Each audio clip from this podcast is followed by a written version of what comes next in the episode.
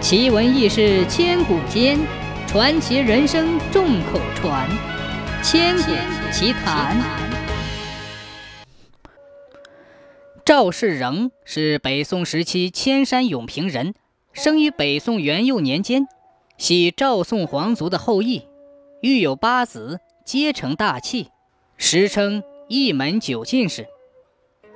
北宋宣和年间，赵世仁在河北东路永靖军。任兵曹时，有一天，有个名叫范清的兵卒称自己的儿子已经失踪多日，恐怕凶多吉少，忙报官缉凶。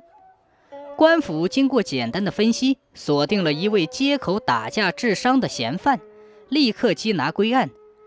不论嫌犯如何解释和否认，就认定该嫌犯是凶手，予以严刑驱打。嫌犯受不了皮肉之苦，扛下了杀人的罪名。官府以为案情告结，准备即刻问斩。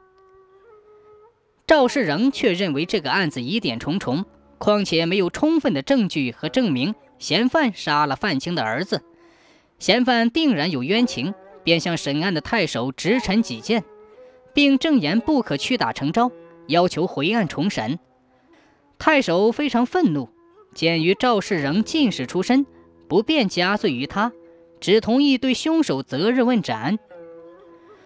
不久，范青儿子安然回家，赵世仁立刻前往范青家问明缘由，才知道范子因为偷了东西，怕官府追究，躲到了外婆家里去。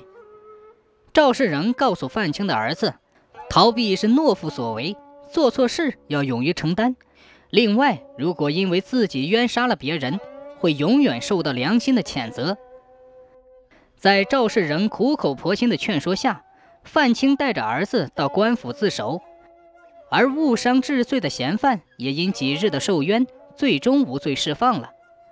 太守提审完毕，找到赵世仁，感慨地问道：“哎呀，若不是你的劝告，我险些铸成大错。